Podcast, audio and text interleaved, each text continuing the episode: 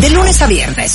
Los mejores especialistas, los mejores contenidos, ciencia, salud, amor, dinero, el mejor camino para llegar a tu mejor versión.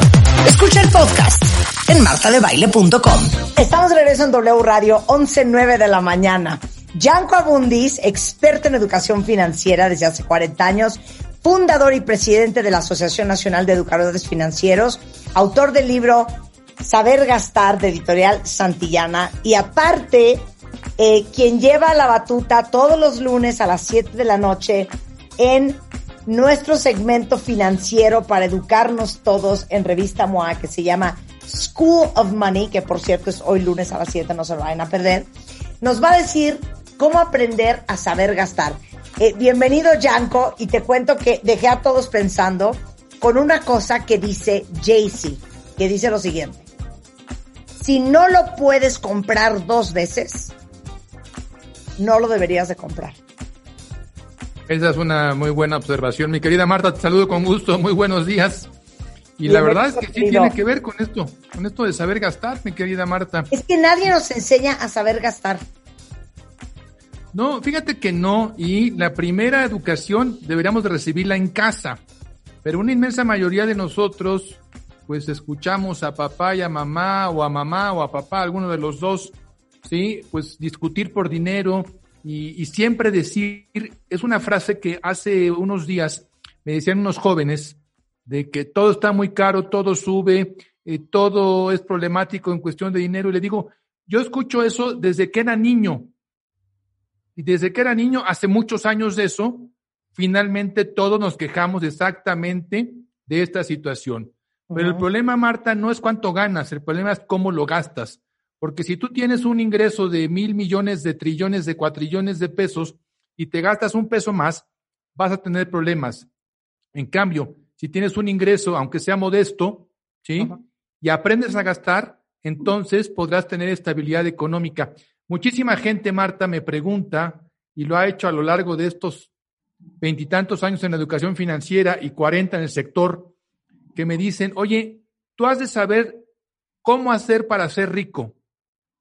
¿Cuál es la fórmula para hacerse rico? Y, siempre les contesto lo mismo, no tengo idea, porque si tuviera idea me dedicaría a la música en un conservatorio europeo, Marta. ¿Sí? Pero sí tengo la fórmula para generar estabilidad financiera. Y la fórmula para generar estabilidad financiera tiene que ver con saber gastar, con aprender a distribuir lo que llega a tu bolsillo con tanto esfuerzo ganado que se puede ir en minutos. Decía mi madre en paz descanse, de mi hermana la mayor, te quema el dinero en las manos. Ya muchísimas personas nos quema el dinero en las manos, Marta, porque no nos acaba de llegar cuando ya lo gastamos todo. Yo le pregunto a la gente en las conferencias, oye, ¿cuánto tiempo tarda en llegar la quincena? Y me dicen, nada, pues 15 días. Pues sí, 15 días. ¿Y cuántos minutos tarda en irse la quincena? Sí, no, bueno. Dos, dos. Como 15, 15 minutos. Sí, se va de volada, ¿sí? Y eso es porque no tenemos un orden, una constancia y no sabemos gastar. Ahora, yo he trabajado sobre 12 puntos muy importantes que tienen que ver con este concepto de aprende a administrar tus recursos.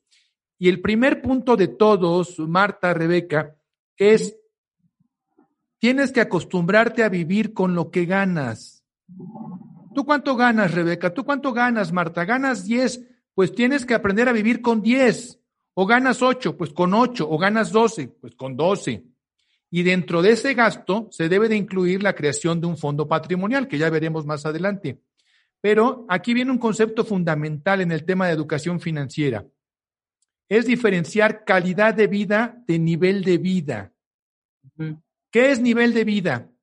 Pues qué ropa traes, de qué marca es, en qué casa vives, qué auto manejas, a qué lugares vas de vacaciones, eh, si tienes casa de descanso eh, en el mismo país, fuera del país, ya si estás en la riqueza, en la opulencia, qué escuela es la que escogiste para tus hijos, en fin, nivel de vida. Y no está mal que tengas nivel de vida, no está mal que tengas una buena casa, un buen auto, buenas escuelas para los hijos, buenos viajes. La calidad de vida es vivir con estabilidad, es vivir con tranquilidad. Hay que escoger calidad de vida primero y después nivel de vida. No están peleados, pero primero va la calidad y después va el nivel.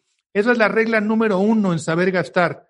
Busca tener calidad de vida. ¿De qué te sirve traer un auto último modelo de un millón de pesos si no tienes para pagar la renta de tu departamento de interés social que está a seis horas de distancia de tu trabajo? Sí, ¿qué es eso? Neta. Claro, claro. Y hay gente que lo hace. Yo conozco varios casos de, de, es más, ni siquiera tienen dónde guardar el auto, entonces mandan a hacer una jaula periquera para poner el automóvil ahí, no se los vayan a rayar, ¿sí? Y, y no está mal tener un auto que cueste lo que quieras. Lo que está muy mal es que primero tengan un automóvil para generar apariencias antes que pensar en tener una vivienda. Entonces buscan nivel de vida y no calidad de vida. Claro. ¿De qué te sirve traer ropa de marca si estás con el Jesús en la boca de que no tienes para pagar los servicios básicos y elementales como puede ser agua, luz, etcétera, etcétera? Y hay gente que vive así, con tal de dar las apariencias de riqueza. Aprende a vivir con lo que ganas. Exacto. Ok, continúa. Siguiente punto. Trilladísimo. Lo hemos comentado durante millones de ocasiones. Hay gente que, que lo repite incansablemente día con día. Y esto pareciera matemática avanzada, Marta, Rebeca. Pareciera algo de doctorado. Haz un presupuesto. ¿El presupuesto qué es? El presupuesto presupuesto, antes de lo que ocurre. Oye, espérate. Presupuesto. Claro. No lo había dividido. Presupuesto. Sí, sí, claro, claro. Entonces, en función de esto, tú puedes ir trabajando el conocimiento pleno de las salidas de dinero, porque las entradas, salvo que seas comerciante, todo el, todo el día ves dinero, los demás que tenemos un trabajo estable, que cobramos por proyecto o que cobramos por quincena, pues no tenemos entrada de dinero todo el día, todos los días. ¿Sí? Claro. Entonces, si haces y un te voy a decir una cosa, Yanko. Sí. Yo sí tengo una amiga que literal, a principio de año, hace el presupuesto de todo el año. Sí. Tiene presupuesto, obviamente, del colegio de los hijos, tiene el presupuesto del súper, cuánto se va a gastar en viajes, hasta cuánto se va a gastar en ropa. No, bueno. Todo, hasta el último mi, centavo. Mi admiración eterna a tu amiga. Dile que le mando un fuerte abrazo y que sí. la vamos a invitar al programa para que dé cátedra de esto. Oye, Marta, ¿y tu amiga tiene doctorado en matemáticas avanzadas? Cero. No pero, se requiere. Pero, pero sí es financiera. Bueno, pero de todos modos, tiene un alto grado de organización y disciplina que no tenemos, aunque fuera financiera. O sea, cualquiera oigan, oigan. un Word y lo puede hacer. Yo, yo, yo les voy a decir, en la época de mi madre, en la época de mi abuela, ¿no? Que, que tenían poco estudio, a lo mejor secundaria, si acaso prepa, la mayoría de mujeres en aquellos años, ¿sí? Evidentemente no había herramientas financieras, tecnológicas como las que tenemos hoy, como un Excel, no existía, no había apps para que te dijeran cómo gastar. Ellas eran súper administradas, con muy poco estudio y sin tecnología. Entonces, ¿por qué no somos nosotros gente tan organizada? Porque no conocemos nuestro patrón de gasto. Conocer tu patrón de consumo lo que permite es que tú ya no hagas, y fíjate, dijiste algo muy importante, mi querida Marta, tu amiga lo hace a principio de año y ya sabe cuál es su patrón de gasto.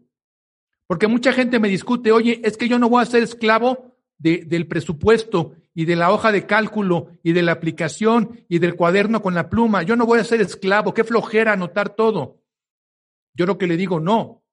Lo que requieres es saber cómo vas a gastar y una vez que conozcas tu patrón de consumo, entonces ya no requieres hacer presupuesto. Yo les digo algo que lo comento en todos los foros en los donde estoy, es yo ya no hago presupuesto permanentemente día tras día, semana tras semana. Yo reviso cada tres meses cómo se ha comportado mi patrón de gasto.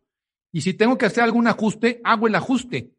Pero yo ya sé cuánto gastan mi, mi hija, mi hijo, mi esposa, cuánto gasto yo, cuánto se gasta en esto, en lo otro, en aquello, y de repente tengo algún punto ahí de desvío y obviamente esto lo tengo que incluir en el siguiente trimestre. Pero yo no soy esclavo de la pluma y del cuaderno o de la aplicación o de la computadora, porque ya conozco mi patrón de gasto. Una vez que lo aprendas, Marta, entonces es muy fácil seguirlo, muy, muy sencillo, pero tendría que ver con algo que también, ya platicando de mi madre y mi abuela, en paz descansen las dos, que hacían en aquellos años y que seguramente lo han visto por ahí en las películas o lo habrán leído en algún lugar, los sobres amarillos, estos sobrecitos donde ponían el dinero de cada concepto. Y con ese dinero guardado en cada sobre, organizaban y administraban su cartera sin necesidad de las herramientas tecnológicas que tenemos hoy. Conocían su patrón de consumo y eso desafortunadamente hoy la mayoría no lo conocemos. Otro punto muy importante hoy llegaremos yo creo que a la mitad de, esto del dodecálogo, tiene que ver con algo que, Marta, hoy es muy sencillo hacer, que es comparar precios. Hoy con el Internet, tú puedes comparar precios en cualquier parte del mundo, en cualquier portal, en cualquier zapatería, en cualquier tienda de ropa, en cualquier pastelería o en cualquier restaurante, pizzería, lo que sea. Tú puedes comparar, comparar y comparar. Y la gente no compara. La gente se va a un centro comercial o se mete a un portal y le llama la atención un producto y lo compra. En la mayoría de los casos, por supuesto, hay gente que sí, sí compara, ¿sí? Pero muchísimas personas no hacen esta comparación y de repente unos zapatos que tú viste que costaban X cientos o miles de pesos, pues en otro portal o en otra tienda, en otro escaparate, estaban de oferta o estaban en liquidación y a lo mejor te hubieran costado incluso la mitad. Compara, siempre compara. En la comparación está la toma de una mejor decisión. Esto es importantísimo. Y llegamos a un punto muy escabroso, Marta, sumamente escabroso, que tiene que ver con la moda. Y yo digo, de la moda lo que te acomoda, pero lo que te acomoda al bolsillo. ¿Sí? Claro. ¿Quién no quiere, Rebeca, estar a, la vanguardia de, las pasarelas, no sé, neoyorquinas o, londinenses o, parisinas? Pues yo creo que la mayoría de mujeres quisieran estar ahí, pero la verdad es que te hacen caer en el garlito, en la mentira, en la ilusión de que te vas a ver más guapa con tal o cual vestido, con tal o cual prenda, con tal o cual perfume, vas a traer más al sexo opuesto y esto pues es meramente mercadotecnia y publicidad. Entonces, todos queremos estar a la moda, pues, pues hay que tener cuidado, porque para estar a la moda se requiere muchísimo dinero. Y la inmensa mayoría de nosotros no tenemos muchísimo dinero. No se nos olvide que el dinero es un bien escaso. El dinero es un producto no renovable. Hay que trabajarlo para que se genere. Muy pocos en la historia de la humanidad, simplemente por abanicarse, reciben carretonadas de lana.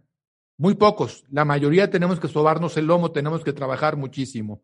Entonces, esto es muy importante. De la moda, lo que acomoda al bolsillo, no lo que acomoda a tu vanidad, no lo que acomoda a la mercadotecnia, a la publicidad, ¿sí? Hay que tener muchísimo cuidado porque la línea entre la verdad y la mentira es muy delgada.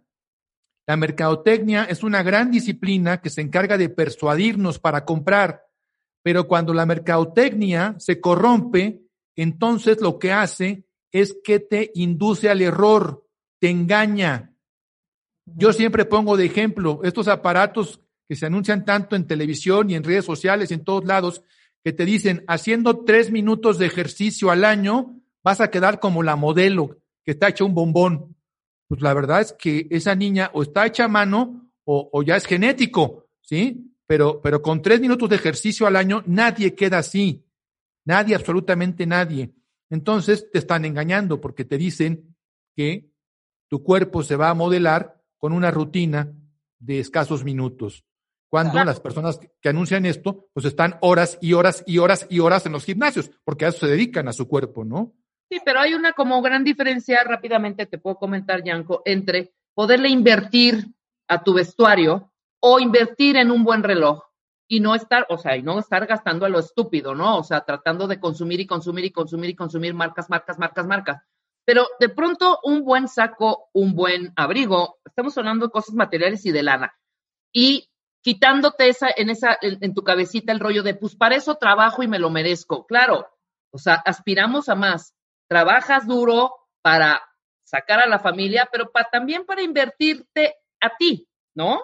O sea, yo creo que también se vale de pronto pensar en una buena inversión, en un, por ejemplo, en un buen reloj, ¿no? Uno. Mira, mi querida Rebeca, hablando de relojes, los relojes finos incluso son negocio. Ahí sí puedes hablar de inversión. Pero un abrigo, el más fino que me digas, de, de, de la Quinta Avenida ahí en Manhattan, el más fino, el más caro, el más costoso, Ajá. eso no es inversión, eso es gasto. Porque si tú lo quieres vender después, salvo que seas una persona muy famosa y que en una subasta en Christie's después lo remates en 50 millones de dólares porque lo usó Rebeca Mangas, ¿sí? ahí es distinto. Pero gente común y corriente, cuando compra esos productos, no son inversión, porque esto se revende en centavos, se revenden en costos muy bajos. Ahora, lo que dices es muy importante, Rebeca. Si tienes el recurso sin descuidar ningún parámetro de lo que significa un gasto familiar, incluyendo el ahorro y la inversión, cómprate Manhattan completo. El problema es que lo haces, lo haces cuando no tienes el recurso, Rebeca. De acuerdo totalmente. Ese es el problema. Y entonces yo soy capaz de endeudarme por una pantalla de 80 pulgadas, ¿sí? Que ni siquiera cabe en mi casa, porque mi casa es de 40 metros cuadrados. Tus hijos con los dientes chuecos, claro. Es correcto, ¿sí? y, luego no tengo para pagar el mantenimiento del edificio. Claro. ¿Sí? Entonces, son este tipo de cosas. Me estoy yendo a los extremos, pero es muy importante no caer en las garras de la mala publicidad, de la mala mercadotecnia, que son muy respetables, sumamente respetables, pero que si no conocemos la diferencia entre persuadir y engañar, nos van a estar viendo la cara de tarugos y vamos a estar gastando muchísimo dinero. El sexto punto, y, el último que vamos a ver el día de hoy, tiene que ver con algo que pareciera privativo de los millonarios. Genera excedentes. Y la gente me dice, ¿cómo que genera excedentes? ¿De, dónde? ¿Por qué? ¿Cómo? O sea, yo no puedo si yo gano muy poco. Generar excedentes no significa un millón de pesos a la semana. Generar excedentes significan 10 pesos, 15 pesos, 20 pesos. Yo me preparé un café ahorita aquí en mi casa, casa de ustedes, ¿sí? Y lo pude haber comprado, me hubiera costado 40 pesos allá afuera, aquí me costó unos 50. Y además estaba muy sabroso, por cierto, ¿sí? Y, no estoy en contra de salir a tomar un café. Estoy en contra de que si no tienes el dinero, te lo gastes en el café, en el abrigo, en el reloj o en lo que sea. Si tú aprendes administrar tu recurso conociendo tu patrón de gasto, entonces podrás generar excedentes.